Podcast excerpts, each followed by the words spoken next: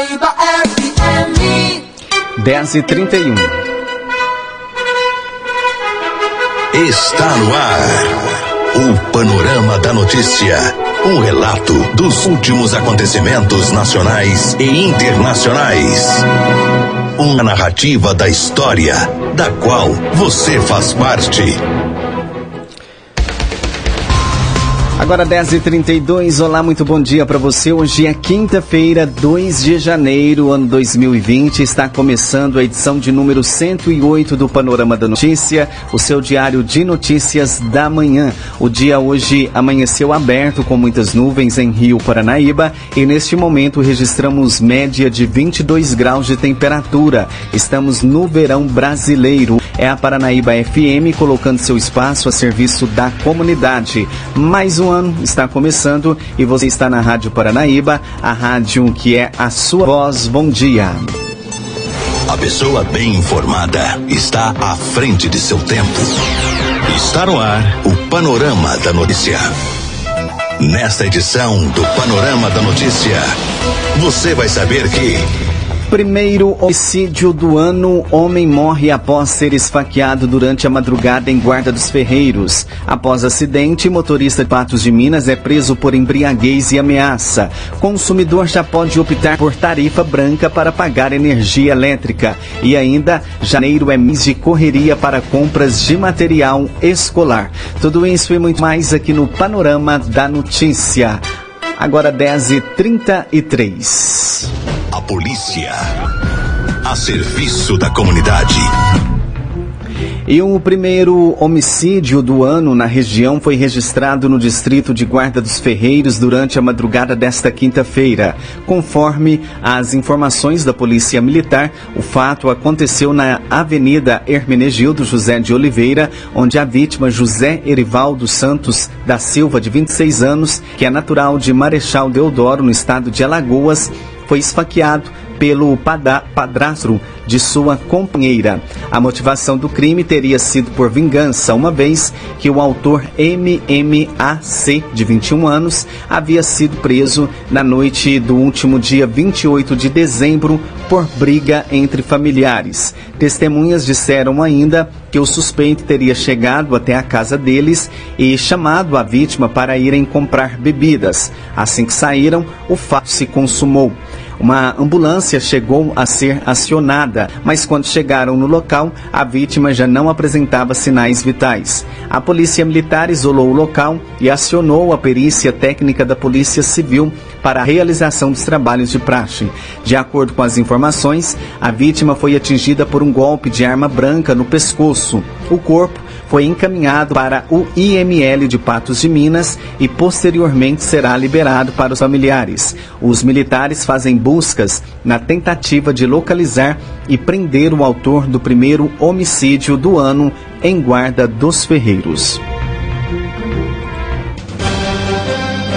Agora 10h35 e planejamento para o pagamento de impostos de início de ano. A reportagem é de Mônica Miranda. Os gastos de janeiro assustam você? Ou seja, planejou alguma coisa, guardou dinheiro, porque agora, no início do ano, tem IPTU, tem IPVA, tem material escolar, reajuste nas passagens do transporte e outras coisas que as pessoas estão pagando. Matrícula, por exemplo. Vamos saber, nas ruas de Belo Horizonte, se as pessoas planejaram. Seu nome? Camila. Camila, você planejou, guardou dinheiro? Sempre tem uma reservinha, né? Pra não ficar no vermelho. Você reservou de onde? Do 13 terceiro ou ao longo do ano você vai tirando um pouquinho e vai guardando? Todo mês tem que guardar uma micharia, né? Você prioriza alguma coisa ou vai dar para pagar tudo? Vai dar para pagar tudo. Tá bom, obrigado. E você, querida, como chama? Eliane. Eliane, guardou, planejou o ano todo ou sempre em janeiro você fala, meu Deus do céu, vou ter que priorizar ou vou ter que tirar alguma coisa de outras necessidades? Eu guardei o meu décimo terceiro, né? Mas é para poupar. E o que você tem que pagar nesse início de ano? Ou tem alguém para te ajudar? Só o IPTU mesmo tem que ajudar minha tia. Só isso. Então você tá mais tranquilo, né? Tá. Tá bom, obrigado. E para você, tá tranquilo? Não, super difícil. O custo de vida hoje em dia está muito alto. Como você chama? Vanderleia. Vanderleia, você vai priorizar? Vai faltar dinheiro para pagar alguma coisa? Vai faltar dinheiro, com certeza. Que, que você vai deixar para depois? Ah, muita coisa. E se tivesse planejado, você acha que você não planejou ou é porque é mais curto que você recebe do que o que você tem que pagar? É porque final de ano vem umas contas inesperadas. Infelizmente, a gente acaba gastando a mais do que a gente recebe. Tá bom, muito obrigada. Ouvi uma outra pessoa aqui. Senhora, tudo bem? Fala comigo. Como a senhora chama? Marta. Dona Marta, início de ano é muito gasto que a gente tem, né? IPTU, IPVA. No caso da senhora, a senhora planeja o ano todo e em janeiro a senhora consegue pagar tudo? Prioriza ou parcela? Eu não penso, eu não esquento cabeça com isso. Tem outra pessoa em casa que paga? Tem, tem. Filho, marido? É, Aí não precisa planejar. não, não preciso se preocupar. Mas vê que eles ficam lá preocupados. Realmente fica. Tem o IPTU, né? Nesse mês teve aumento nesse ano, quer dizer. Preocupa isso a senhora. Ah, preocupa, né? Tá bom, muito obrigada, viu? Vamos ouvir mais uma pessoa aqui. Oi, posso falar com você rapidão? Pode. Como vo- você chama? Glauco. O que, que você vai ter que pagar agora em janeiro? Só o IPVA do carro. Graças a Deus tá tudo em ordem. Não tem filhos? Tenho. E aí, escola, material escolar, já fez tudo, já planejou? Tô planejando tudo já. Já tinha comprado tudo? Tudo antes com preço melhor, mais acessível. Então agora é IPTU e IPVA. IPVA, só isso mesmo. Você planeja bem o- ao longo do ano? Ao longo do ano, que senão deixar tudo pro final do, do ano você não aguenta. Sofre muito. Muito, muito, muito. Mas mesmo assim vai dar para pagar agora em janeiro. Graças a Deus sim. Então tá tranquilo. Graças a Deus. Obrigado. Repórter Mônica Miranda. 10h38 e início, início de ano é sempre recheada aí de impostos para pagar. As informações são de Júnior Moreira. Após as festas e o feriado, o ano realmente começa. E alguns compromissos chegam com força. Entre os impostos, dois são bem pesados: o IPVA e o IPTU. O IPTU, aqui de Belo Horizonte, por exemplo, dá desconto de 5% no pagamento de no mínimo duas parcelas até o dia 21 de janeiro de 2019. Já o IPVA em Minas Gerais, que começa no dia 13 para os carros com placas finais 1 e 2, dá desconto de 3% para quem optar por pagar à vista na data do vencimento. Aqueles que quitaram o IPVA em dia nos anos de 2018 e 2019 têm direito ainda a mais 3% de redução, chegando a 9%. Mas afinal, esses descontos valem mesmo a pena ou é melhor parcelar? Quem nos ajuda a pensar nesta conta é o educador financeiro Matheus Machado. Cálculo simples é você avaliar o quanto que você está tendo em média de ganho. Então, se você está na renda fixa, muito provavelmente você não vai alcançar 3% em três meses, porque se você não pagar à vista, o máximo que você consegue parcelar vai ser até março. Lá, você está na poupança, está na renda fixa, saca o dinheiro e paga à vista, porque 3% de desconto. Embora não pareça muito, é muito melhor do que você vai ganhar nos três meses. Estou na renda variável, estou ganhando mais do que 3% nesse mesmo período, aí tudo bem, você pode deixar o seu dinheiro lá, mas consciente do risco. Renda variável chama variável justamente por isso. Ela pode ir muito para cima, como ela pode ir para baixo. A não ser que você tenha uma carteira mais aí organizada e tudo mais, eu te aconselho, pague à vista que você fica livre dessa conta. E só um, um lembrete quando a gente fala de contas de início de ano, que em Minas Gerais tem um programa do Bom Pagador. Então as pessoas que pagaram à vista nos anos anteriores, tudo em dia, ela tem um desconto cumulativo. Se foi 2018, 2017, pode chegar a quase 10% de desconto. Então acumula os 3% desse ano com os anteriores. É, Matheus, tirando essa questão dos impostos, que já tem um desconto ali fixo, tem muitas outras coisas que a gente precisa escolher. Ter ali uma, uma decisão na hora da compra. À vista ou a prazo? Ou no cartão? É, como que eu vou tomar essa decisão? Quais diretrizes eu preciso olhar, é, e analisar naquele momento da compra ali? Eu gosto do cartão se você tem disciplina e se você utiliza os benefícios que ele pode te oferecer. Claro, se o seu cartão de fato oferecer benefícios. Então, se você acumula pontos para depois trocar por milhas, enfim, utilizar isso em benefício próprio, pode até valer a pena passar no cartão.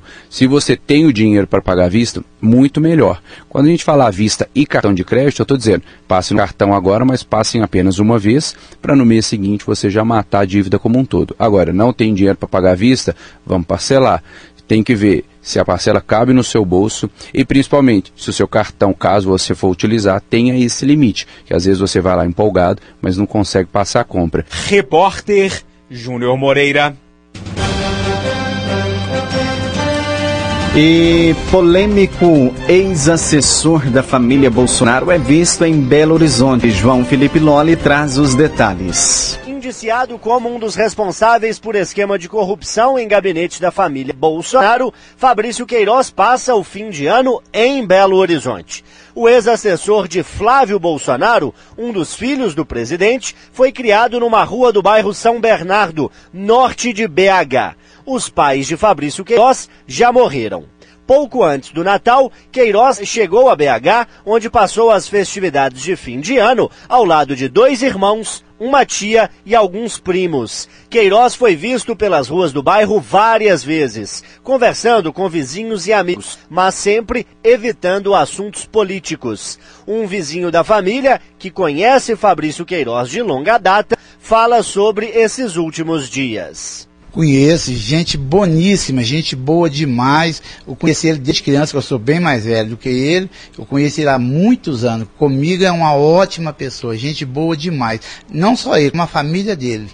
A família dele reside aqui nessa rua, num bairro da região norte de Belo Horizonte. Aqui é norte ou Venda Norte? Aqui é norte. Região norte mesmo. Região norte. E ele vem passar o fim de ano, esteve aqui nas festividades de Natal e de Ano Novo, na casa de uma tia com alguns irmãos também. Correto. Como é que foi esses dias aqui? O pessoal reconhece ele, ele fica à vontade, ele fica mais retraído? Não, reconhece ele, ele bate papo com todo mundo, é amigo de todo mundo, todo mundo gosta dele aqui, entendeu? Porque ele viveu a infância dele aqui no bairro, então todo mundo é amigo dele aqui. Tem as raízes aqui. Tem as raízes aqui. Agora, ele está envolvido aí nessas denúncias junto com a família Bolsonaro, isso deve causar também algum boato, algum comentário, né? Tem, isso aí tem, mas é como se diz, eu nunca vi nada, não sei nada dele, eu sei dele, Fabrício Queiroz, que é uma ótima pessoa. Eu sou uma pessoa que eu não posso falar mal dele em nada, nem dele, nem da família dele aqui. As filhas dele, a esposa eu não conheço, mas tios, irmãos eu conheço, todo mundo é gente boa demais aqui. Quando ele estava aqui, igual esteve nesse fim de 2019, início de 2020, ele comenta essas questões de, de presidência, é, de toda a família Bolsonaro, de política em geral, ou ele evita o assunto? Não, não, não, ele não conversa nada disso. Ele fica na dele, ele sai, mas sai pouco, entendeu? Ele não, não, não tem essas coisas de comentar política, essas coisas, ele fica na dele, porque também a gente não entra em detalhe com ele nesse negócio aí, pela amizade que tem com ele. É mais uma conversa mais amena, né? Isso, falando ali uma coisa mais neutra. Correto, falando isso mesmo. Comentando negócio de, de, de outras coisas que não seja política. Relembrando as histórias de anos De atrás. anos atrás, tempo que morou aqui, tempo de menina aqui no bairro e tudo. Lembranças boas? Boas, boas mesmo. Fabrício era gente boa demais. Fabrício Queiroz foi assessor de Flávio Bolsonaro quando ele era deputado estadual no Rio de Janeiro. Flávio é acusado de praticar a rachadinha, prática onde os assessores, sob coação, repassam parte dos salários ao parlamentar. Fabrício Queiroz é apontado como responsável por recolher este dinheiro e repassá-lo a Flávio Bolsonaro. Repórter Joa Felipe Lolli.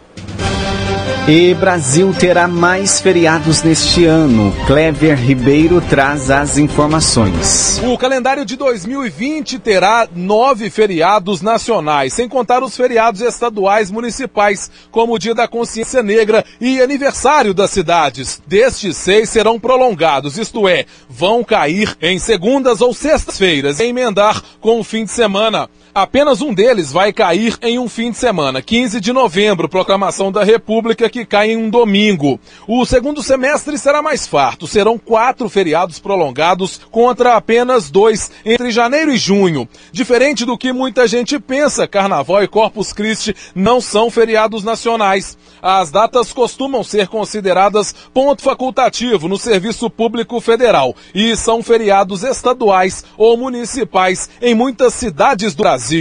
Repórter Clever Ribeiro.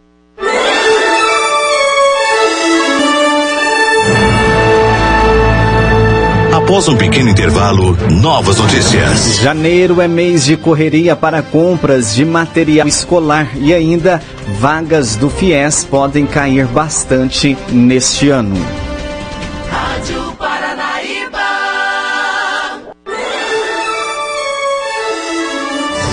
Retomamos para que você saiba o que está sendo notícia hoje. A polícia. A serviço da comunidade. E um homem de 48 anos foi preso na manhã desta quarta-feira por ameaça e embriaguez ao volante após um desentendimento familiar e bater o carro em um poste do canteiro que fica no cruza- cruzamento da Avenida das Paineiras com a Rua Buritis, na cidade de Patos de Minas. O detalhe foi que após o acidente, ele saiu e minutos depois, ao retornar ao local conduzindo uma motocicleta, foi abordado e preso. A polícia militar foi acionada a atender um desentendimento familiar onde havia ocorrido uma ameaça. No momento que percebeu que a polícia militar foi chamada, o suspeito saiu do local conduzindo um Fiat Palio eh, de cor preta. Durante o barulhamento, os militares foram informados que o suspeito perdeu o controle, bateu o carro em um poste do canteiro que fica no cruzamento da Avenida das Paineiras com a, a Rua Buritins e saiu do local, abandonando o veículo. Durante o atendimento do acidente, o suspeito retornou passando pelo local conduzindo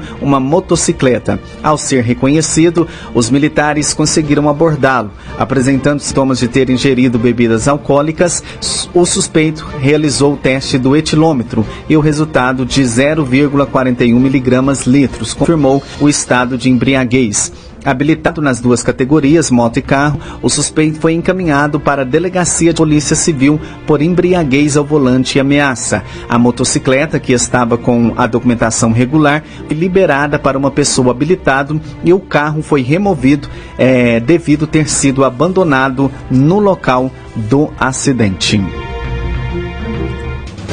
Agora 10h50 e bombeiros fazem buscas no local onde uma família morreu após o fenômeno Cabeça d'Água no sul de Minas. As informações são de Estela Torres. Bombeiros de Varginha e Boa Esperança estão fazendo agora pela manhã o trabalho de reconferência da área em Guapé, onde ontem à tarde houve o fenômeno chamado cabeça d'água, o aumento significativo e repentino do volume de água em uma cachoeira e rio. São três mortos confirmados: Daphne Magalhães Couto, de 17 anos, Áurea Magalhães Couto, de 39 e Emerson Couto, de 45. São pai, mãe e filha. A família morava em Campos Gerais e passeava em Guapé. Os três corpos foram resgatados. Quando a cabeça d'água atingiu a cachoeira do Paredão, em Guapé, cerca de 50 pessoas estavam no local, que é muito frequentado por banhistas. Agora, em Varginha, céu parcialmente nublado e temperatura em 21 graus. Do sul de Minas, repórter Estela Torres. Janeiro é o mês de correria para compras de material escolar. A entrevista é de Eustáquio Ramos. Nós vamos conversar aqui na Itatiaia com Afrânio Lima de Castro, que é gerente de fiscalização e controle do PROCON de Belo Horizonte. Inicialmente, Afrânio, o que a escola não pode exigir, o que é proibido na hora de informar a lista de material escolar? O que a escola não pode pedir durante eh, a solicitação de, de material é aquele que a lei determina, que são materiais de uso coletivo que a própria legislação bem menciona isso, evitando com que sejam repassados custos da escola para a gerência dos pais. O que, por exemplo? Por exemplo, caixa de giz, toner de impressora, tinta em excesso, resmas de folhas em excesso, quadros negros, papel higiênico e em geral. A escola também não pode exigir que algum item da lista seja de determinada marca. Exatamente. No caso de livros, de cadernos, de borracha, lápis, colas, esse não pode ser vinculado a determinada marca. A quantidade pode pedir, mas a, a vinculação de marcas, em hipótese alguma, pode. Indicação de lojas também não pode. Exatamente. Lojas também não pode ser uma vinculação. O que pode ser uma orientação que possa ser pedido pelos pais e a escola possa orientar, mas nunca vincular. Agora tem uma exceção em relação à apostila e uniforme. Exatamente. É, no caso de uniformes, é por questões de segurança, e quando aquele, aquele uniforme ele tem uma marca registrada de um determinado colégio, é, pode ser exigido que seja aquele tipo, de, aquele tipo de uniforme, mas nunca vinculando a loja, e sim a marca que está sendo pedido. Porque às vezes é, ocorre, por exemplo, no caso de uniforme, que a escola indica uma loja, porque ali é um fornecedor que fez o uniforme de acordo com os padrões daquele estabelecimento de ensino. Porque às vezes o pai pode comprar um fora do padrão em outro lugar e aí. Exatamente. É, por medida de segurança, é, até por segurança dos pais, é, para que seu filho, sua criança acesse a escola com mais segurança, a identificação da criança com o uniforme é fundamental para questões de segurança dessa pessoa. A escola pode exigir já no mês de janeiro a compra de toda a lista ou tem itens que podem ser diluídos ao longo do ano, comprar ao longo dos meses, no segundo semestre? Olha, a escola ela solta uma lista do que vai ser utilizado durante o ano. Não necessariamente você tem que entregar aquele material todo durante aquele início de, de período escolar. E em relação a materiais que sobraram do ano anterior e o aluno vai continuar naquela escola? Olha, é, aquele material que foi adquirido pelos pais e entregues à escola, esses materiais devem ser entregues aos pais ao final do ano letivo. Essa, essa retenção não é, não é uma conduta é, razoável e pode se classificar até como uma apropriação indébita. Ok, conversamos aqui na Itatiaia com Afrânio Lima de Castro. Ele é gerente de fiscalização e controle do PROCON de Belo Horizonte. Agora 10h54 e vagas do FIES podem cair bastante neste ano. Quem nos traz as informações é Alan Passos. O Ministério da Educação mudou as regras do FIES e o número de vagas oferecido vai cair para quase metade do atual. De acordo com o MEC, as vagas podem passar de 100 mil em 2020 para 54 mil em 2021 e 2022. Para este primeiro semestre, as regras permanecem iguais, tanto para a modalidade do FIES quanto para o PFIES. As inscrições começam dia 5 de fevereiro, vão até o dia 12 do mesmo mês. No PFIES, as mudanças começam a partir do segundo semestre de 2020, incluem a desvinculação da modalidade como um programa independente do FIES. Já a modalidade do FIES vai sofrer mudanças já a partir do primeiro semestre de 2021. A principal mudança nas regras foi nas notas de corte para o candidato que quer solicitar o financiamento estudantil. Atualmente, é preciso ter média mínima de 450 pontos no Enem e não ter zerado a redação.